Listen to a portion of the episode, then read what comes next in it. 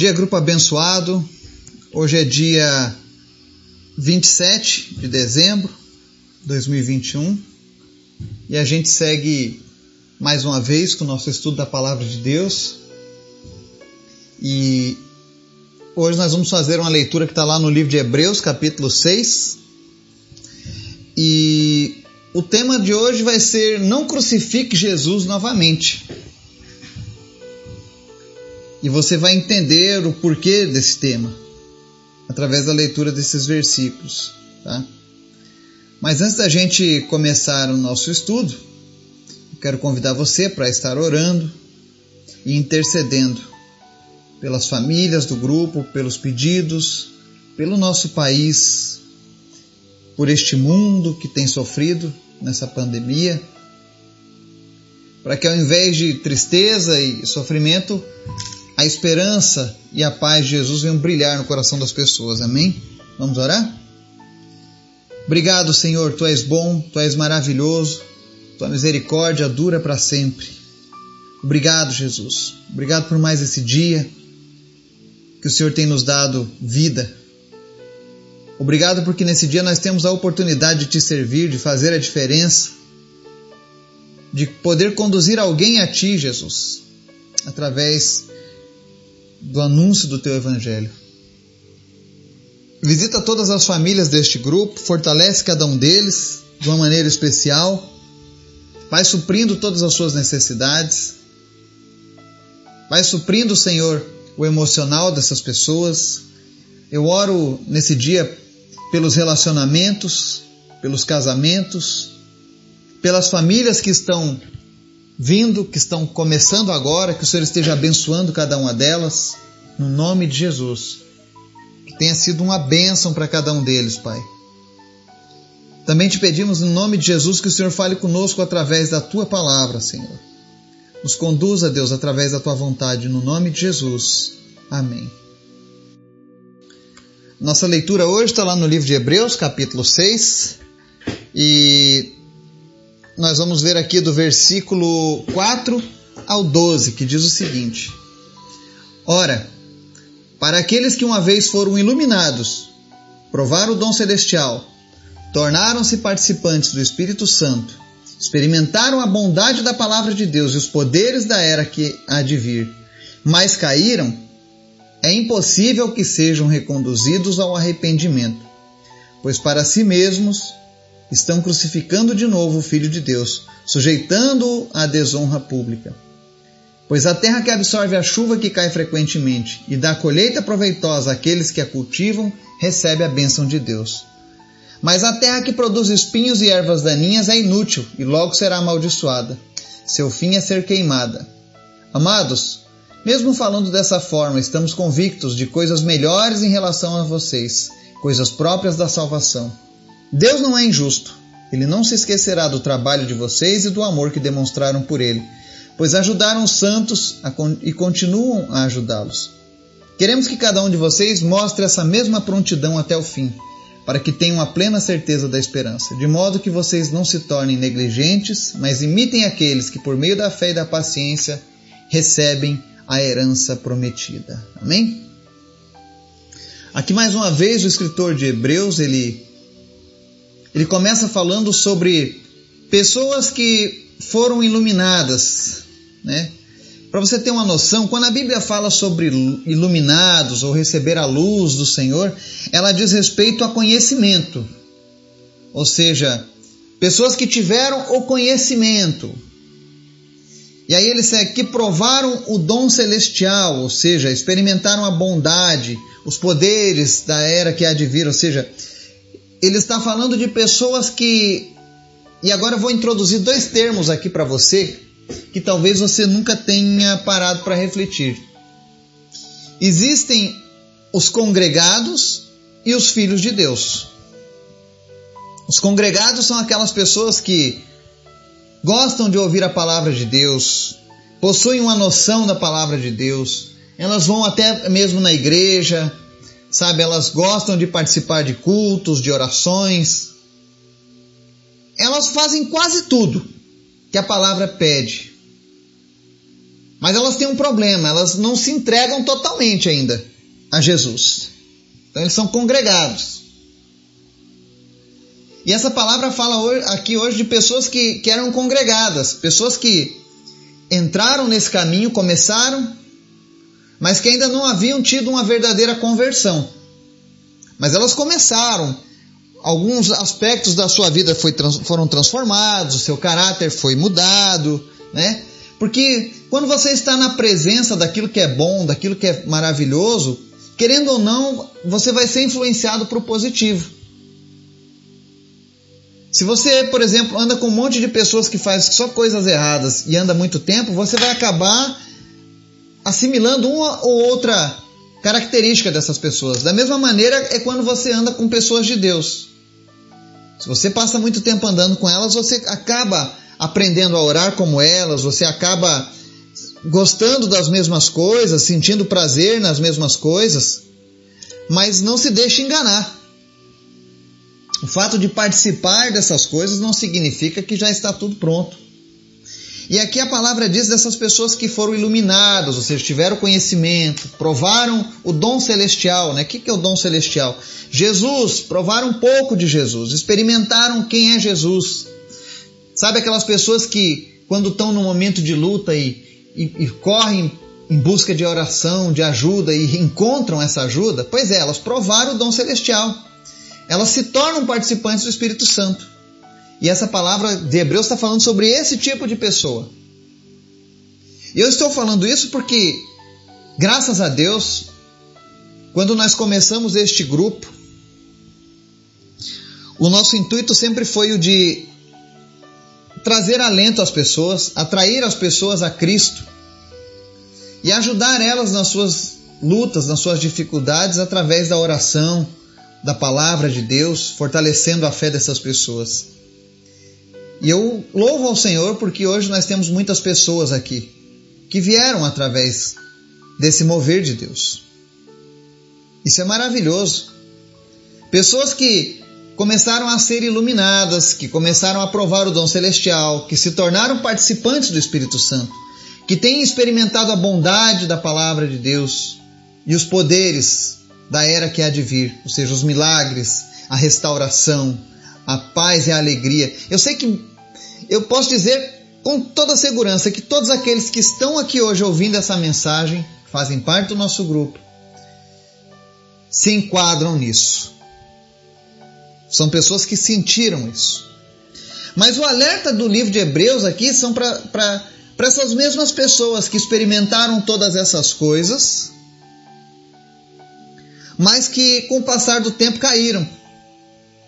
E ele diz aqui no verso 6: Mas caíram. É impossível que sejam reconduzidos ao arrependimento. Então nós precisamos tomar muito cuidado. Eu sou um adepto da crença de que uma vez salvo, salvo para sempre. Se você foi salvo, se você se converteu verdadeiramente em Cristo, Ele te salvou, nada pode te arrebatar das, das mãos dele. Mas Muitas vezes a pessoa vive como um congregado. Ou seja, ela tem um convencimento interior sobre Cristo, mas ela ainda não, não entregou tudo na mão de Jesus. Então ela ainda não está salva, ela já está experimentando as coisas de Deus, mas ela não está salva. E para essa pessoa, geralmente quando os momentos de dificuldade passam e as coisas começam a melhorar na sua vida secular, ela começa a se afastar de Deus começa a voltar às velhas práticas, a mentira, ao adultério, à prostituição, ao roubo, à corrupção, à embriaguez, ao uso de drogas. E aí ela vai se afastando e vai se afastando. Ou seja, ela começa a cair. E aqui a palavra de Deus está dizendo que pessoas que experimentaram isso e caíram, vai ser impossível que elas sejam reconduzidas ao arrependimento. E por que, que ele está dizendo isso?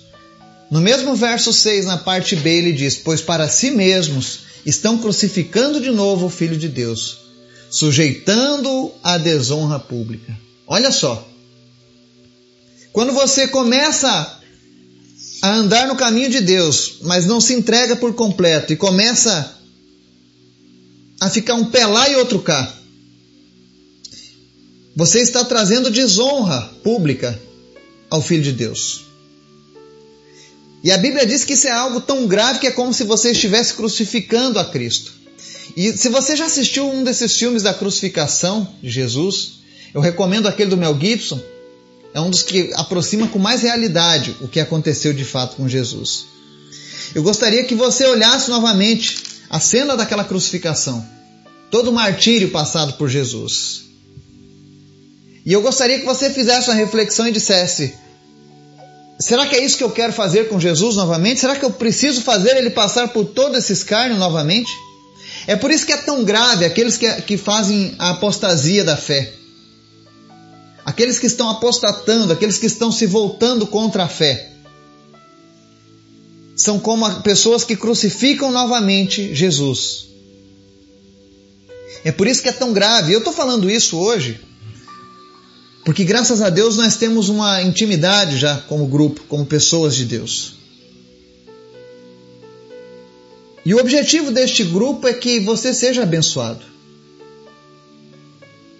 E que você não caia nos enganos, nas ciladas do inimigo. Eu digo ciladas do inimigo porque, infelizmente, pessoas têm vendido um evangelho onde não existe contrapartida. É somente as bênçãos de Deus e o amor de Deus e a bondade de Deus e você não precisa fazer nada. Pode continuar sua vida como era, fazendo as coisas erradas, desagradando a Deus, que não tem problema, Deus te ama. Ele é o teu pai e não é isso que a Bíblia ensina. E eu quero que você tenha os seus olhos espirituais abertos e que você de fato seja abençoado em tudo e possa um dia morar com Deus. Então a palavra diz: olha, pessoas que conheceram a palavra de Deus, congregados, e eu falo isso muito porque na, na igreja, por exemplo, nós temos muitos congregados. Quem que são os congregados? São aquelas pessoas que nos visitam. Eles gostam de Jesus, gostam de ouvir a palavra, gostam de andar conosco, mas eles ainda não tomaram a sua decisão de fato. E lembrando que para que a gente possa ser salvo é necessário que nós recebamos Cristo como Filho de Deus nas nossas vidas. É necessário que nós nos convertamos a Ele. Se você não se converter, não adianta. Aquele que está quase salvo, quase entrará no céu na eternidade. Eu sei que essa palavra não é uma palavra suave. Eu sei que as pessoas gostam de ouvir palavras de vitória, de que você vai vencer, você é um vencedor, e, e amém, a Bíblia fala muito sobre isso. Mas existe um preço a ser pago por nós ainda, no que diz respeito ao nosso caráter, no que diz respeito às nossas escolhas, no que diz respeito a negar a nós mesmos. E aí nos versos 7 e 8,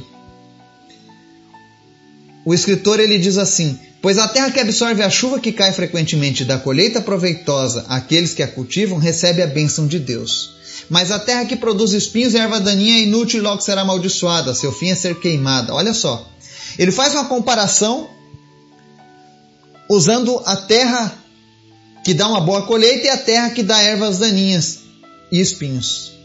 Ou seja, as duas terras recebem a mesma palavra de Deus, recebem as mesmas bênçãos de Deus, mas uma delas está sendo proveitosa para aqueles que cultivam. Está sendo abençoada. Mas a outra está recebendo tudo que é bom, mas ela só produz coisas ruins. Ele está falando daquela pessoa que gosta de ouvir a palavra, mas não quer abrir mão do pecado na sua vida. Continua produzindo espinhos e ervas daninhas. E ele diz: cuidado, que essa terra vai ser amaldiçoada e o fim dela é ser queimado. E esse ser queimado faz referência ao lago de fogo e enxofre, aonde os pecadores irão, aonde o diabo e seus anjos caídos irão. Mas aquele que é terra proveitosa, ele vai passar a eternidade ao lado de Deus. E talvez você diga assim: ah, eu não vejo bondade nisso. Mas Deus está te mostrando que esse caminho de pecado, de engano, pode te levar à perdição. E vale a gente ressaltar que a Deus a gente não consegue enganar. As pessoas ainda nós conseguimos. Mas a Deus nós não conseguimos enganar. Ainda que eu professe da minha boca, se hoje eu que estou aqui falando essa mensagem, professasse com a minha boca, mas no meu coração eu estivesse distante de Deus, de nada adiantaria eu estar aqui pregando para vocês. Vocês podem ser abençoados, podem alcançar a salvação, mas eu não alcançaria. Porque Deus conhece o coração do homem. Ele não será feito de bobo. E para Deus, aqueles que vivem no pecado, mas que já conhecem a palavra de Deus, e por favor preste bem atenção nisso, conhecem a palavra, já possuem noção, já experimentaram a bênção de Deus, mas ainda assim preferem andar no pecado. São como pessoas que crucificam a Cristo diariamente, desonrando Ele publicamente. E aí você pergunta: ah, mas como assim? E aí eu quero lembrar para você os religiosos, pastores, padres, pessoas que possuem influência no meio cristão e que trazem tanta vergonha a Cristo. Eu sei que tem pessoas no grupo que Nunca entraram numa igreja evangélica, numa igreja protestante, por conta do, do testemunho de alguns pastores, de alguns líderes, de alguns crentes. E eu não passo a mão na cabeça de ninguém. Porque Jesus não fazia isso. Quem fez o errado precisa assumir os seus atos.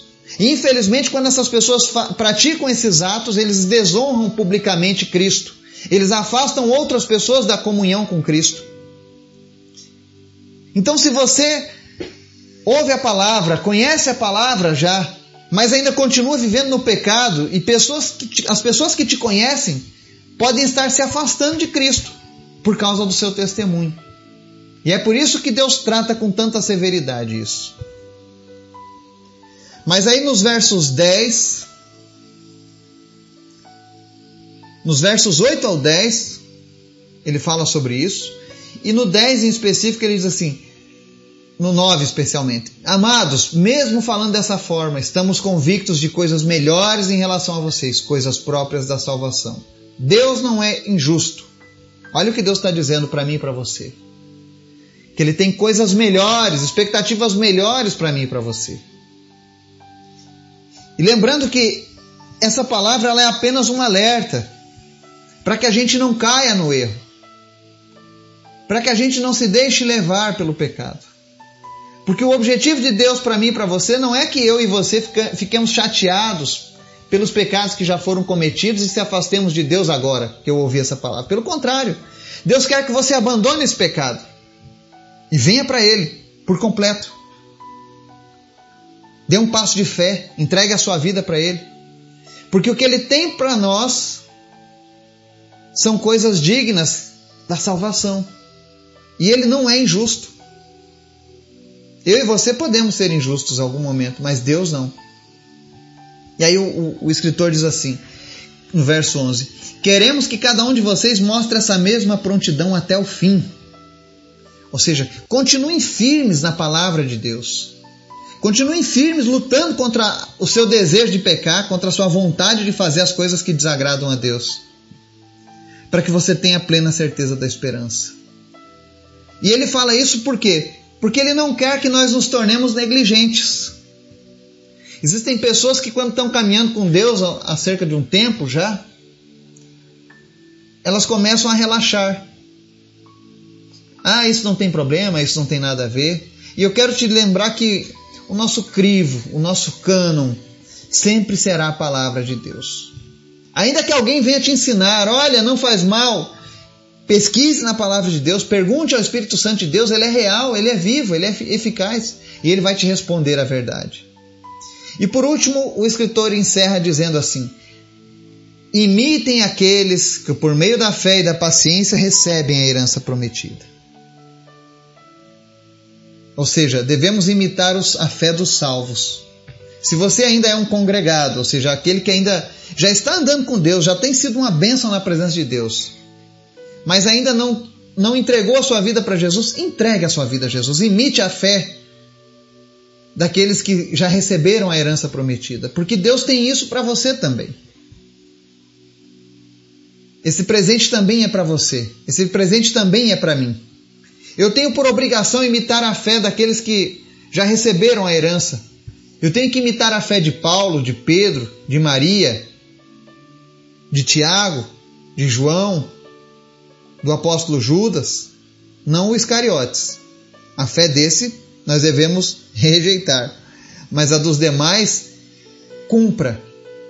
Cumpra a mesma fé, a mesma caminhada daqueles que te inspiram a andar com Deus. Eu, graças a Deus, eu posso dizer para vocês que eu tenho muitos homens e mulheres de Deus dos quais eu posso imitá-los.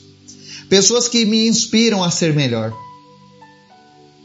Pessoas que, com toda certeza, estão em um nível de intimidade muito maior do que o meu. E que me fazem almejar andar da mesma maneira que eles andam. Eu espero que um dia eu também possa ser assim. Eu espero que um dia você que está nos ouvindo também possa ser assim. Alguém no qual as pessoas possam se inspirar e, e, e falarem assim: eu quero imitar essa pessoa. Porque eu quero ter essa mesma fé, essa mesma certeza. Eu quero dar esse mesmo bom testemunho. Que fique essa palavra para nossa reflexão nesse dia. E que Deus nos abençoe, no nome de Jesus. Amém. Thank you.